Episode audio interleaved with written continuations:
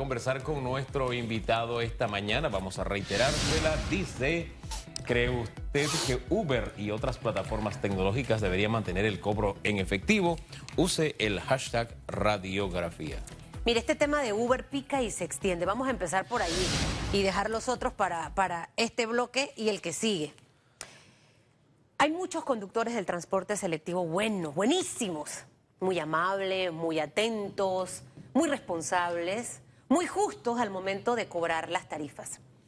Sin embargo, si hacemos un ejercicio 26 años después de Susan haber iniciado la carrera de periodismo, créame que voy a obtener el mismo sondeo del no voy en la calle. Voy a obtener el, mismo sondeo de muchos conductores del transporte selectivo que tienden a veces a ser groseros, eh, tratar mal al pasajero, subirte dos, tres personas en el taxi. Entonces, al final, no es que queremos satanizar el tema del transporte selectivo de los taxistas, porque en realidad no se trata de eso. Pero siento que ya es hora probablemente de que ellos vean las cosas que no ocurren de manera positiva. Sin embargo, Uber llegó como una opción. Una carrera que te puede costar con un taxi normal cuatro dólares, la encuentras en un Uber en dos dólares.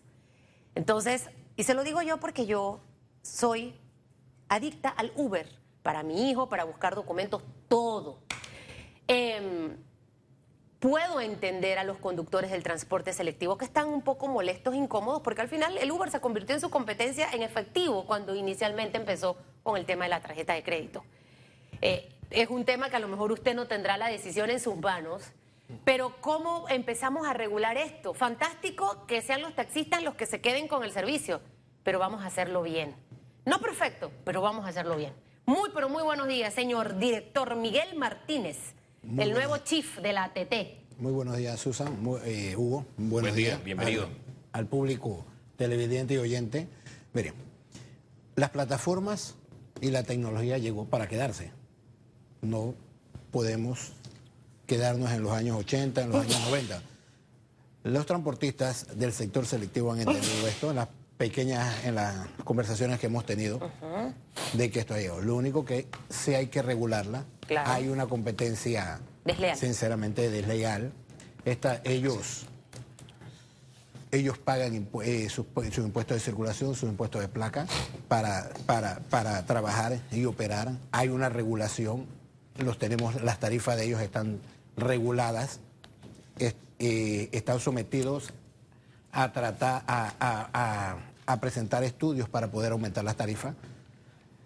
Cuando Uber, pero no, no es Uber solamente lo que está en Panamá, ya hay varias plataformas que existen. Entonces, ellos entraron, entraron presentando una opción de tarjetas, de pago en tarjetas.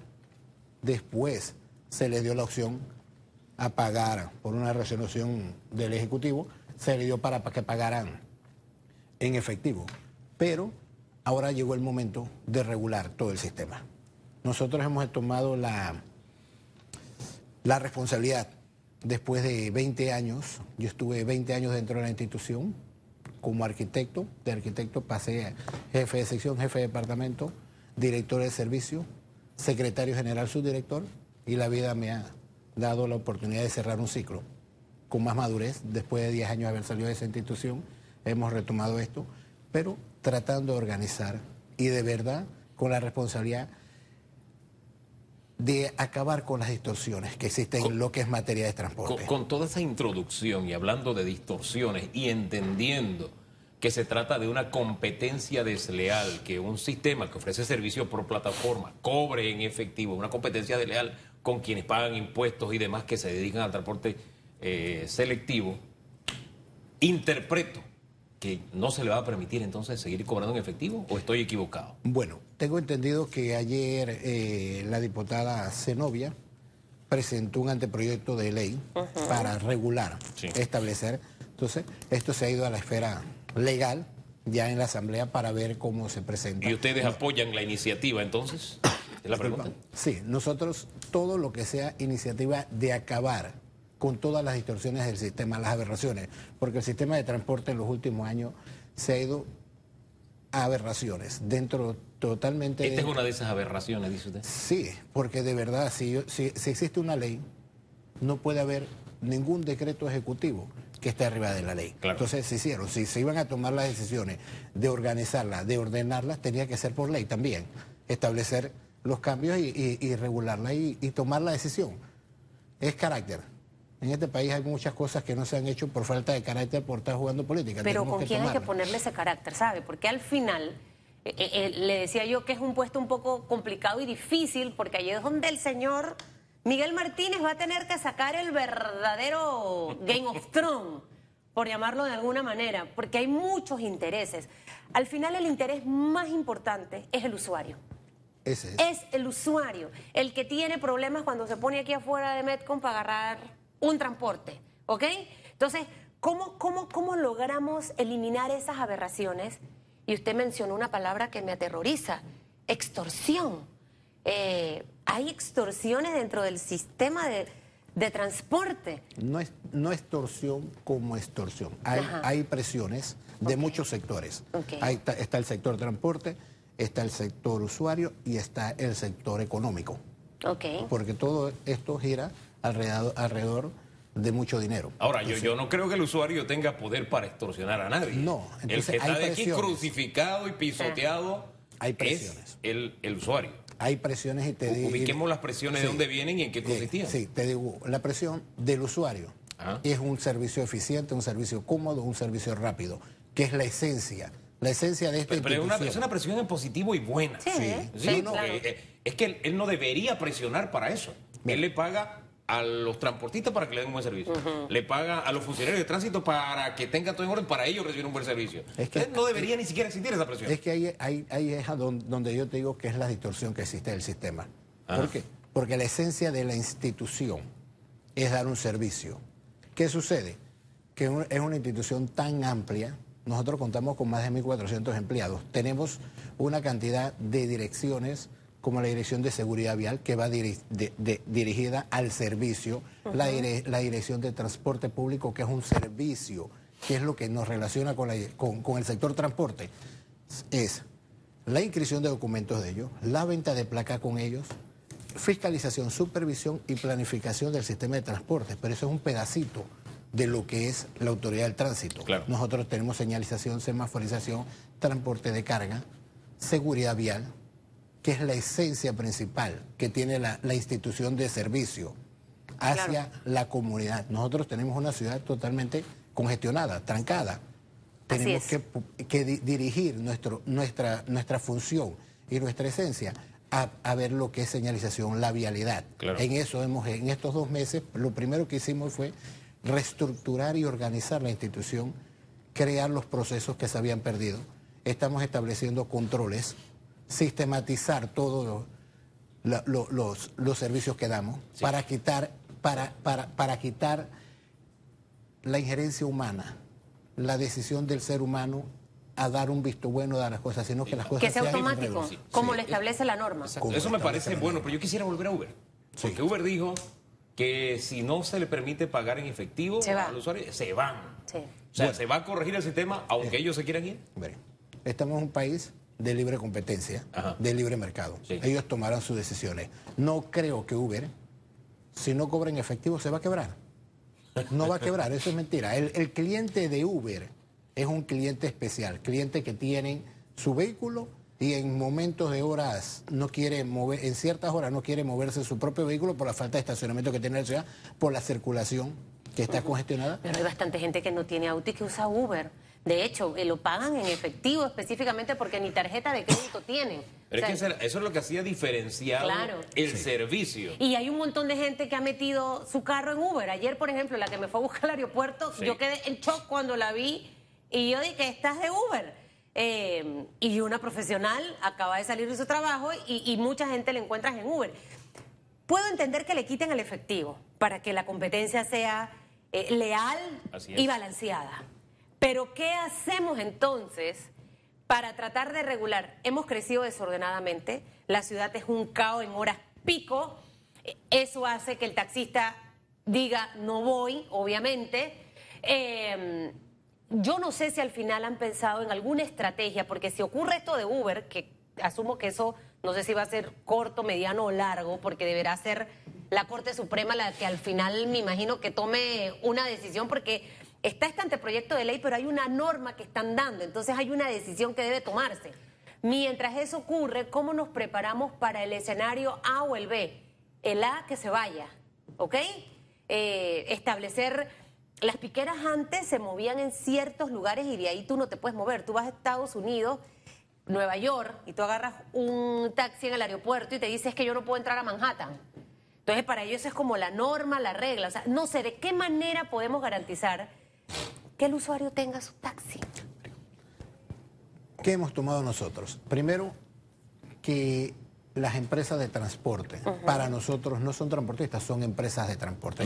el chip tenemos que cambiárselo y estamos en las conversaciones que hemos tenido con todos los transportistas, es eso, que ellos son una empresa.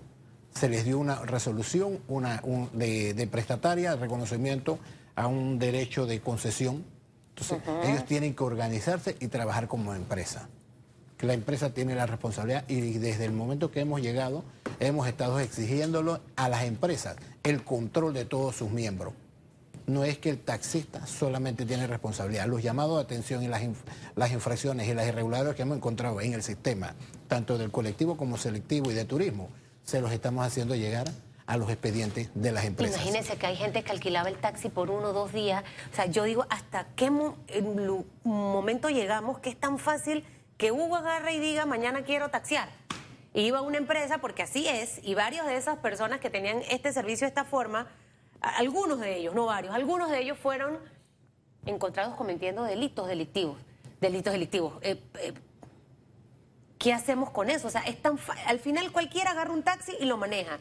Eh, este es un tema que siento que tiene muchos años, señor director. ¿Cómo hacemos que estas empresas del transporte regulen quiénes son sus conductores de taxi? ¿Cuándo? En el momento que comenzamos a hacerlo, a hacerlo responsable de las acciones que cometen sus miembros. Nosotros, todo el que tiene una empresa, yo tengo empresa constructora, y todos los, la responsabilidad de lo que hagan mis empleados, soy solidario, igualito aquí en MECO. Sí. Entonces, eso es lo que tenemos que comenzar a hacer. ¿Por qué? Porque aquí soy empresa en el momento que quiero pelear o quiero eh, discutir con el gobierno pero desde que salgo de, la discusión, cada uno es una pequeña empresa y cada taxi anda independiente. Entonces, ellos tienen que comenzar a tomar sus responsabilidades como empresa. Y eso hacia allá es, han sido todas las conversaciones en estos dos meses y hacia allá es que estamos dirigiendo la, la supervisión y la fiscalización de la autoridad de tránsito. Estamos hablando de dos, dos cosas totalmente diferentes. Una es la concesionaria y otra cosa son las empresas que tienen una flota de taxis que yo no sé si eso está contemplado ya en la ley, pero no lo estaba, y tenían una flota que ellos compraban y hacían una jugada con los benditos cupos, etcétera, y entonces se dedicaban a alquilar. Que eso, por aquí han desfilado los directores de tránsito a decir, vamos a investigar para poner orden, y al final todos sabemos que hay una empresa de un venezolano, otra de un empresario de origen asiático, en fin, otra creo que es de un español, si la memoria no es infiel, las grandes, me refiero a las grandes. Antes de entrar en esas, yo quisiera cerrar el de las concesionarias y le voy a explicar por qué. La gran queja de la mayoría de los taxistas, por ejemplo, es que estas concesionarias lo que usted tiene que hacer es pagarle la cuota, pagarle la placa, pagarle un montón de cosas y ellos no reciben absolutamente nada. En Colombia, por ponerle un ejemplo aquí cerquita, eh, este tipo de concesiones la terminaron tanto en el selectivo como en el colectivo. ¿Por qué? Porque el Estado le daba algo para que un grupito de personas se beneficiara, usufructuara de algo que era del Estado pero que como empresa no le ofrecía absolutamente nada a sus afiliados, por llamarlo de alguna manera. Les cobran por los cupos cifras exorbitantes, cosas que no se puede hacer y está prohibido por la ley. Y eso todo el mundo sabe qué pasa en Panamá. Entonces, para cerrar el tema de las concesionarias, se va a poner orden allí. Ahí sabemos que hay políticos, hmm. empresarios, etcétera, etcétera. Concesionaria. A ver, dígame. Con las concesionarias, primero, eh, la ley las establece, el, derecho a ser concesionaria, se le dio una resolución de prestataria, ellos tienen que evolucionar. Están, para mí son empresas de transporte. Cuando te digo ellos tienen toda la responsabilidad de todos sus miembros, nosotros vamos a ser responsables de las acciones de sus miembros. Esa es la, la forma donde ellos van a comenzar a sentir que lo que ellos tienen es una empresa que la responsabilidad con el ciudadano y con el país por esa concesión que se le dio tiene que cumplirla. ¿Las prestatarias serían empresas o qué? Sí, sí, son, son empresas, todas son empresas, se les dio en el 93 que se hizo la ley 14, se les dio la- eh, a organizarse, el derecho a organizarse, se organizaron en empresas. ¿Qué liga esto, Hugo, con lo de las empresas estas que alquilan? Todas esas, todos los certificados de operación que tienen esas empresas pertenecen a la prestataria. Ajá, entonces por ahí se le va a apretar. Quiero que me desmenuce eso, pero lo vamos a hacer en breve porque es hora de hacer una pausa. Y con eso también tienen encendido eh, el área del aeropuerto de Tocumen porque creo que le dieron un plazo de 72 horas para que según ellos saquen a Uber de allí y saquen también Pero Uber a los está. piratas. Eh, sí están yendo al aeropuerto. Eh, ¿Cree que usted Pero que no Uber... formal o legal. Sí, uno lo pide y uno lo coge Por en el eso. aeropuerto. Ellos están hablando de competencias reales. Yo creo que eso lo debemos desmenuzar más adelante, ¿sí? ¿Cree usted que Uber y otras plataformas tecnológicas deberían mantener el cobro en efectivo? Use el hashtag radiografía al opinar. Seguimos hablando con el director de tránsito. Mire, ayer el. Uber a mí me costó del aeropuerto a mi casa 7 dólares. Le voy a decir la cifra exacta. Mentira, 13 con 10. 13. Cuando yo salí, me ofrecieron el servicio. 20 dólares y 25 dólares. ¿Con quién usted cree que Susan Elizabeth Castillo se fue para su casa? Con el de 13.10. That's it. Vamos a 7.56 desmenuzar minutos. en segundos Vamos a la más. pausa. Sí, pausa y regresamos con todo. Ultimátum, 72 horas de parte de los conductores de, de- de taxis allá en el aeropuerto para que saquen a Uber y a los piratas. Entiendo lo de los piratas, pero el servicio de Uber... ¿Cuáles son los piratas en el aeropuerto? Son, ¿Los buses blancos? Sí, los buses blancos incluso se estacionan ahí afuera. Eso es un desorden, como casi todo en el tránsito en este momento, ¿no? Bueno, ellos le llaman pirata no a los buses, porque los buses blancos son eh, los que están dentro del turismo. la- la- Exacto. Sí, Eh. sí, pero hay buses blancos afuera también. Usted camina un poco con su maleta y allá afuera coge buses blancos. Sí, hay- ahí existen desde el 2006, existen los turoperadores, que es, una modalidad que, se, que se llevó a acuerdos con la autoridad de- del turismo, Sí. donde estos turoperadores pueden ir a recoger sus pasajeros pre- Eso están en precontratados. Eso están. Ellos Eso llaman- no son los que usted sale caminando allá y los coge allá afuera en la parada. Eso Sí, son ellos, otra cosa. ellos le llaman más piratas, son a los taxis amarillos que Ajá. entran a... que no deben Es entrarse cierto. con eso. Los taxis Eso. amarillos que no tienen eh, permiso para poder entrar, porque hay unos taxis que sí pueden entrar. Sí. Bueno, ahí, ahí tenemos que la queja de ellos que nos han presentado también es por los miembros de la policía que permiten que uno entre que, y Sí, que exacto. otros no entren. Es un desorden. Pero, sí, miren, yo les digo, hemos estado dos meses en una institución. Disculpa que te, que te cambie la pregunta, pero para darte la respuesta esa, hemos estado dos meses en la institución. Encontramos algunos desórdenes administrativos de... Sí. O muchos. Muchos. Ahora sí. Pero, pero eh, no existía manual de procedimiento, todos los procedimientos se habían trastocado y hemos estado controlando primero la institución. Hemos, gra- gracias a Dios, hemos logrado tecnificar algunas cosas con el, el personal. Te digo una buena noticia para todos los profesionales de la ingeniería de arquitectura y la empresa que presentan planos a aprobar en, en la institución. Hemos evolucionado a un AX que se está instalando esta semana, donde todo le puede dar cada profesional o cada empresa desde su oficina o desde su celular, puede darle seguimiento al, al recorrido de él, en tiempo real, al, re- al recorrido de los planos. Sí. Es una evolución que hemos tenido en esta semana. Y mira, y te digo, no contratando a nadie de afuera, sino con el mismo personal de tecnología nuestra, logramos hacer Usted eso. sí está ahorrando. En un mes, en, en un mes y medio, lo- eh, en 15 días lo desarrollaron, tenemos un mes de, de estar probándolo y esta semana lo tiramos. Qué bien por todo eso, pero le pregunté fue del ultimátum que le dieron Sí. los señores del transporte mira. allá en el aeropuerto.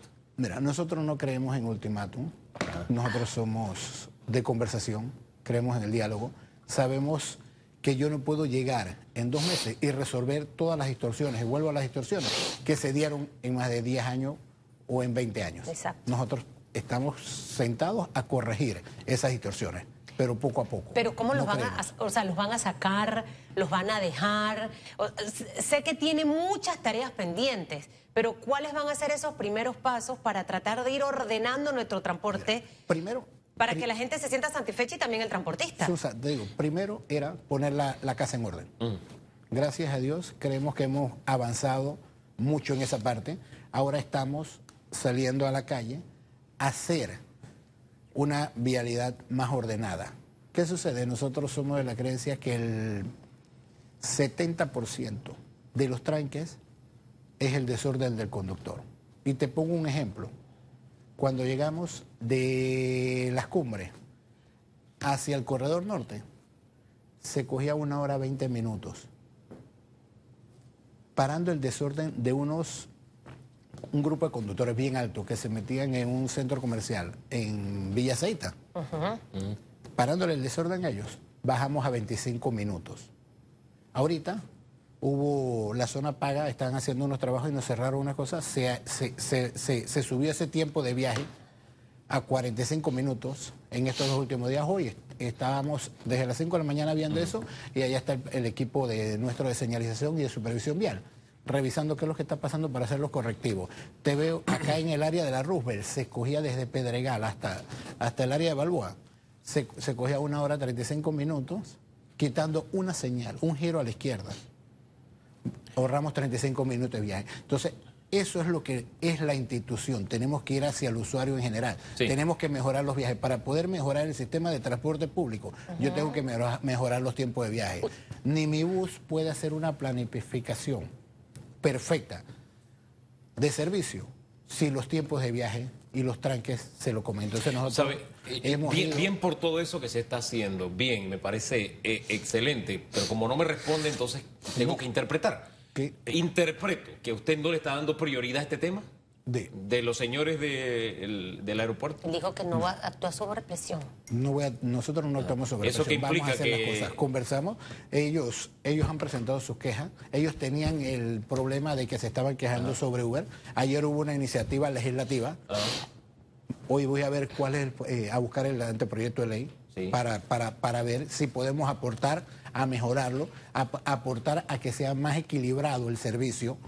Las plataformas, y, y se lo hemos dicho, las plataformas en este país llegaron, la tecnología llegó y no vamos a echar hacia atrás. Hombre, debe haber una, un Balance. menú de opciones para la persona que usa el aeropuerto. Porque ¿qué van a hacer cuando llegue el ramal, por ejemplo, del metro? ¿Van a decir que es una competencia desleal? Exactamente. Entonces, yo creo que hay que abrir un poquito esto. Sí, el que quiere utilizar el servicio de taxi de lujo especial, excelente. El que quiere usar eh, Uber, hombre, lo contrata, también debe tener esa oportunidad. Y el que quiere usar Libre el metro cuando ya exista, hombre, que use, que use el metro. Los monopolios no, No. no, no son convenientes. Ellos están conscientes y en las conversaciones ellos están trabajando. Hay algunos Sí. que tienen ya unas plataformas, modelos. ¿Quiénes? De los transportistas actuales. Los no- los amarillos, nuestros. sí, los nuestros. Los amarillos y los y los de turismo. Sí. Ellos ya tienen algunas es.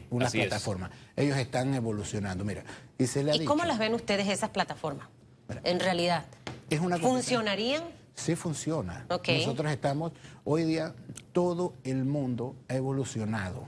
Yo, le- yo les digo una cosa, mi mamá tiene 72 años y mi mamá, me- ella me dice las noticias porque los ve en los celulares. Ella está con 72 Hay años. que ir actualizándolos Sí, de acuerdo al, al Mire, tiempo. mire, Ahora, al- al- le quiero hacer una pausa allí. Yo escuchándole y tratándole de sacar como una interpretación, porque sé que Hugo le preguntó varias veces una pregunta y no tuvo la respuesta. Yo voy a hacer como mi análisis de Miguel Martínez.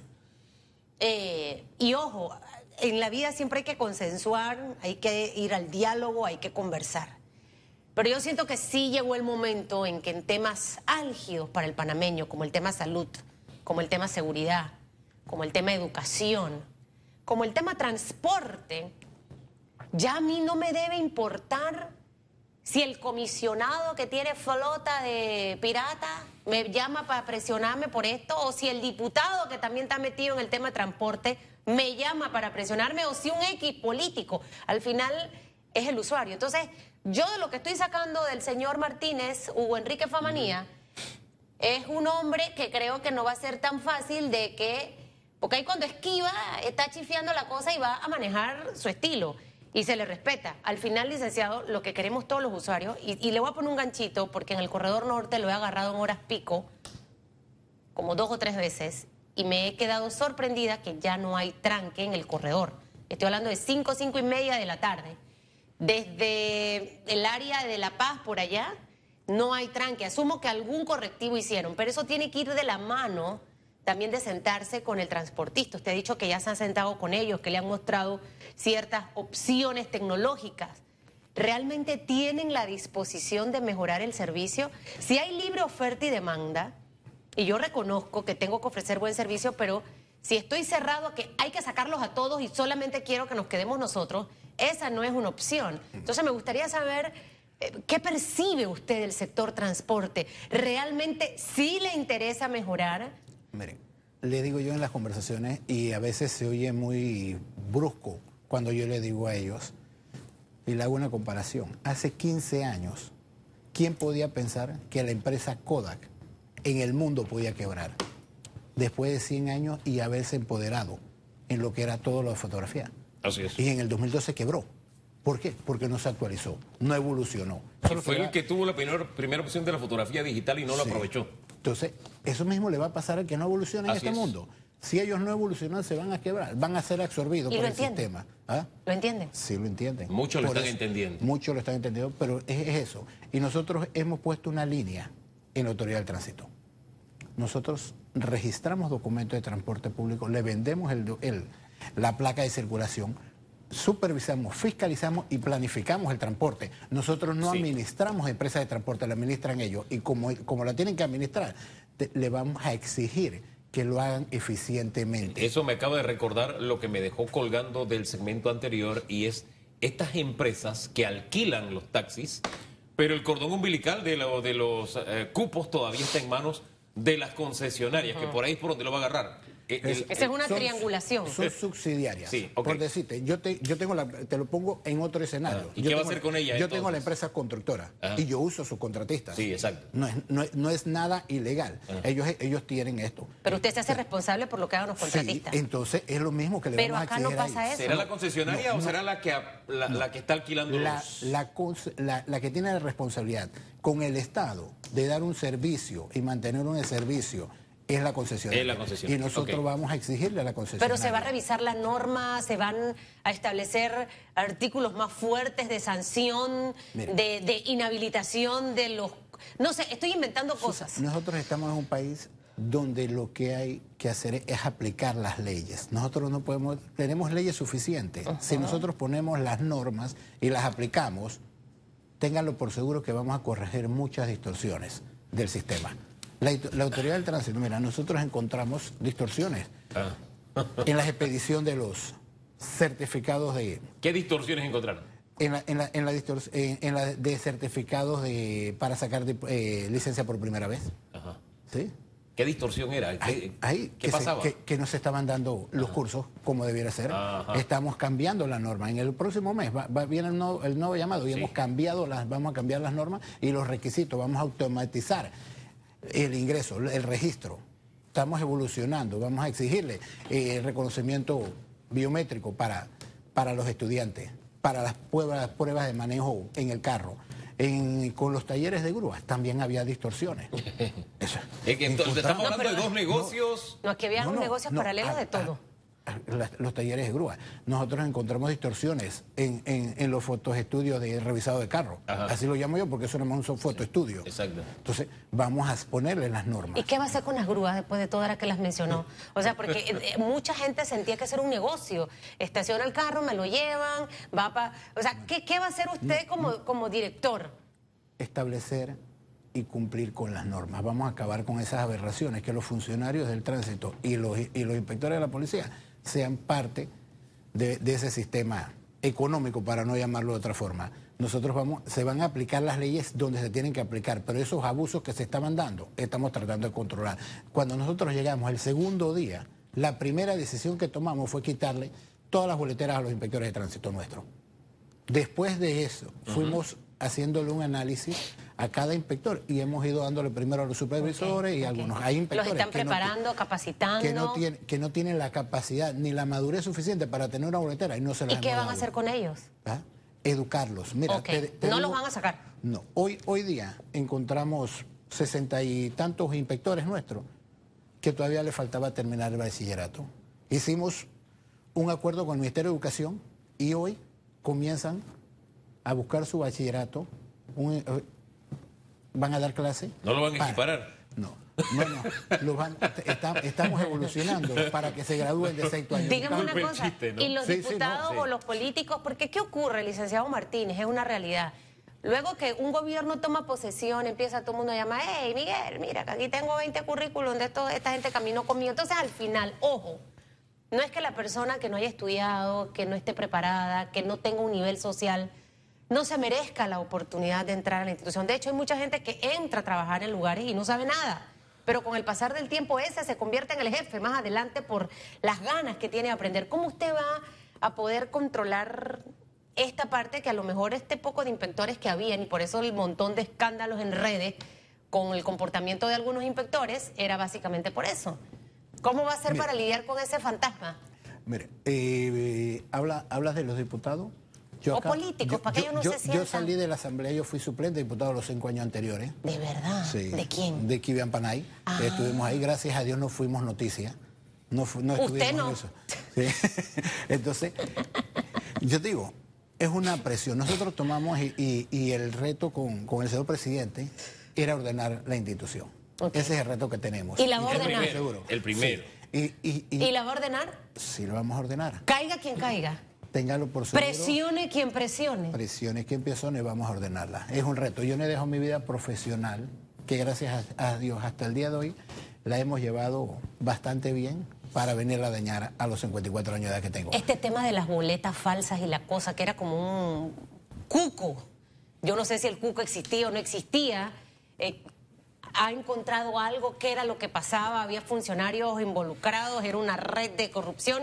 O sea, ¿qué pasaba? ¿O eran los inspectores poniendo multa a lo loco? Mira, sí, sí habían, hay cosas que se están dando por la digitalización manual. Nosotros tenemos que evolucionar a la tecnología, que las boletas sean digitales. La digitalización manual, si, si, si yo te cambio un número de tu cédula, le cae a otra persona. Entonces, en ese sentido estamos evolucionando. Encontramos más de 30 mil boletas sin registrar. Ahorita mucha gente va a salir ¿Qué significa Por- eso? 30 mil boletas sin registrar. que estaban...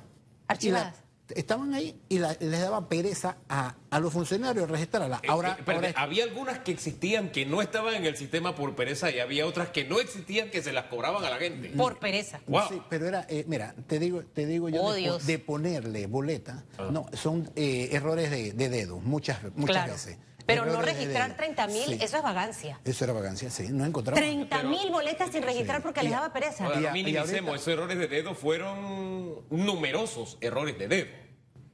Tampoco lo minimicemos. Aquí había gente que sacaba la licencia por primera vez y cuando iba a ver tenía te- tenía boletas. O gente que nunca había marcado, no, no había tenido carro, lo tiene por primera vez. Iba y tenía boletas. Sí, Por pues, esos errores de dedo no, eran no, muy... No, mira, cuando yo te, yo te, yo te, te- te tiro tu licencia, que es manual, Ah. yo te pongo un número. La mía es 388-257. Y si me ponen 258, to- el, el- el usuario que tiene esa licencia y se da cuenta, ponme todas las boletas.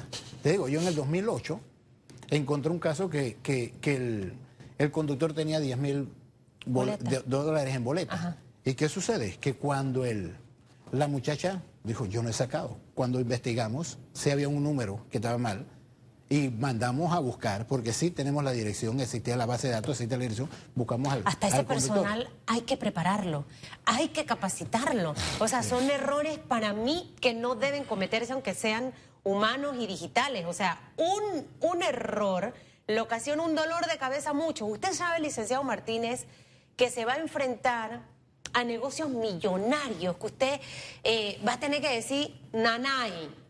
O sea, usted está preparado, siente también que está acuerpado o respaldado por el presidente Laurentino Cortizo. Hay figuras muy importantes a lo interno del PRD metidas en el negocio del transporte.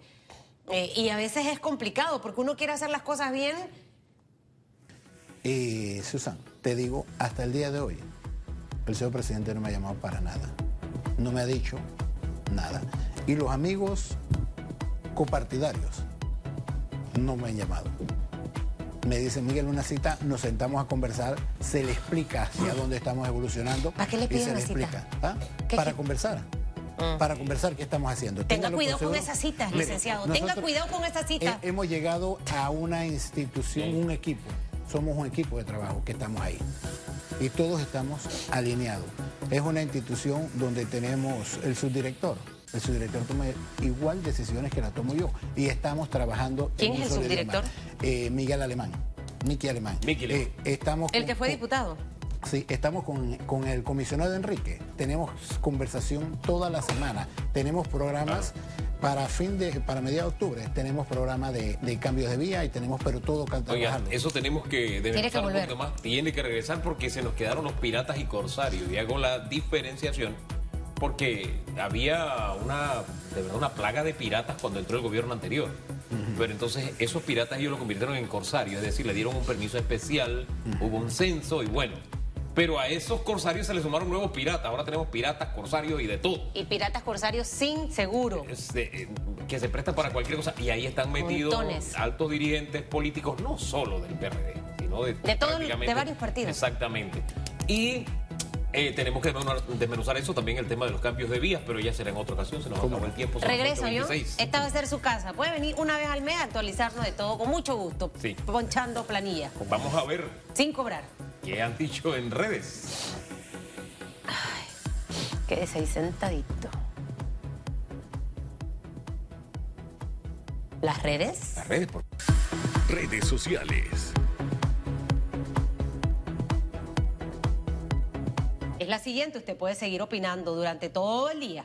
¿Cree usted que Uber y otras plataformas tecnológicas deberían mantener el cobro en efectivo? ¿Usted qué piensa de esto? Utilice el hashtag radiografía. Doctor Famanía, inicie usted, por favor. Doctora Susan, dice Marcela Ramírez. Claro que sí. Oye, vivan la realidad de Panamá. La mayoría de la gente no tiene tarjeta. Además, ¿qué clase de mensaje le damos al mundo sobre cómo se manejan los negocios aquí? Decirle a una empresa cómo tiene que cobrar, en qué mundo surrealista vivimos.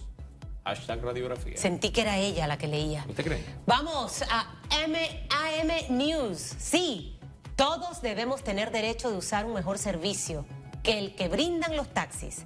No me imagino una semana sin Uber o Cabify. Eso es como un meme para memorizar. Dice JC y Casa, Juan Carlos y Casa. Eh, y también hay que legislar sobre empresas que alquilan taxis a personas que han demostrado que lo que hacen es- no es servir, sino prestarse para delinquir. Sí, ese lo abordamos ahí, ese tema. Wendy Sabrina, siempre con nosotros, opinando. Para, a mí, se, para mí se me se hace más difícil que cobre en efectivo cuando, es- cuando es distancias más cortas. Pero en las largas, y si lo uso todo el día con la tarjeta, Visa o clave, no es politiquería haciéndole el favor al gobierno anterior. Sean serios, señores, es algo moderno y seguro. Eh, el hashtag radiografía. Dice Arcángel, no. Tenía que haber extendido su respuesta, Arcángel. El profe, deben comenzar a utilizar las nuevas tecnologías, 100% de acuerdo. Usted sabe que, doctor Famanía, ya terminamos ahí, Sí, por favor. que Gracias. cuando usted viene, usted sabe que yo soy una conductora, ¿no? Tremenda conductora. Cuando usted viene, que va a pasar por Metromol, Aquí usted sigue recto así y aquí hay una cosita por donde uno agarra a la derecha para poder entrar al mall. Un día, fue en la administración pasada, hace poco, yo hago, porque estaba la fila muy larga y yo, si yo veo que por ahí pasan Oscar, ay, me paró el inspector de la TT, me dice, por aquí no se puede pasar. Esto es solamente para los buses. Yo dije, yo voy a, yo me voy a dar la vuelta y yo voy a ver si ahí hay un letrero o hay algo que diga eso, ¿no? Me di la vuelta y estaba el letrerito que decía efectivamente eso. ¿Qué ocurre? Se fue la administración pasada. Yo no sé si usted lo mandó a quitar, porque eso fue lo más sensato de quitarlo, porque eso no tenía sentido. Que usted para entrar al mall se tenía que ir hasta donde estaba el puente para poder doblar, lo que eso ocasiona accidentes de tránsito porque vienen tres vías.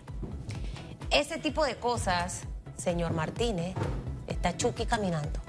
Ese tipo de cosas, señor Martínez, hay que verlas en otros puntos, porque es así como ocurren los accidentes de tránsito, una simple colisión y se forma el tranque. Así que para que haga esa radiografía en toda la ciudad, ¿le parece, doctor? ¿Usted es ingeniero o licenciado? Yo soy arquitecto. Arquitecto. Bueno, señor arquitecto. No equiparado, es Arquitecto. Arquitecto. Arquitecto. recibido en la universidad. Regresa pronto, señor arquitecto. Eh, por ahí ahorita le doy un mensaje de un exdiputado oye, que le está escribiendo aquí, no sé, y para que yo sea la paloma mensajera aquí de la cosa, pero bueno, yo siempre a los diputados que me caen bien, chévere. Oiga, se quejan. Allá dice que en- saliendo del seguro en el área de Clayton, todos los días, desde las 2 de la tarde, hay unos eh, agentes de la ATT que están pidiendo licencia. Ah, oye, eso es horrible, porque ese es un giro a la izquierda y, derecha y tranque. a esa hora es pesadísimo. Sale Sí, la sí, gente sí. del canal, sale la gente. Las escuelas. Una locura, las escuelas.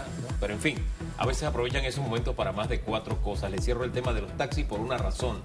Los taxis cobran en efectivo. Ese es un servicio que paga impuestos, una serie de impuestos. Si usted pone a un particular a cobrar en efectivo, aparte del peligro por, por cargar dinero en efectivo, es una competencia desleal porque ellos no pagan impuestos. Ahí está la diferencia. Que todos tenemos derecho. Bueno, hay diferentes niveles de servicio. Eh, hay servicios a los que yo no tengo acceso. Yo no puedo alquilar un helicóptero, por ejemplo, para ir a Chiriquí. No, me voy o en bus o pago un boleto de avión. Pero no por eso me quejo el que tiene, el que puede. Ni tengo ningún problema con el que puede. Entonces acá este es un servicio que no puede competir deslealmente con los taxis. Está un poquito más arriba. Susan sí alquila aviones y taxis, digo, y helicópteros y todo. Yo creo en la igualdad de oportunidades. De También, verdad. también. Yo creo en la igualdad de oportunidades. totalmente. Yo Porque también. quien No tenga una tarjeta de crédito no quiere decir que no merezca no irse no con un buen aire acondicionado. Bien, hasta agüita a veces me dan en el, en el, en el Uber y toda la cosa. Yo no he dicho que no lo merece. A mejorar el servicio. Si a mí me sí. ponen un puesto de raspado al lado del mío, yo tengo que ver la manera en la que yo ofrezco un buen servicio. Nadie se puede quejar de mi raspado. competencia es buena. Nadie se puede quejar de mis precios. Nadie se puede quejar del servicio que ofrece. Hay que ser competitivos en la vida. La competencia es buena, buenísima, es lo que te hace Pero crecer. no desleal. Eso no. Pausa. Volvemos.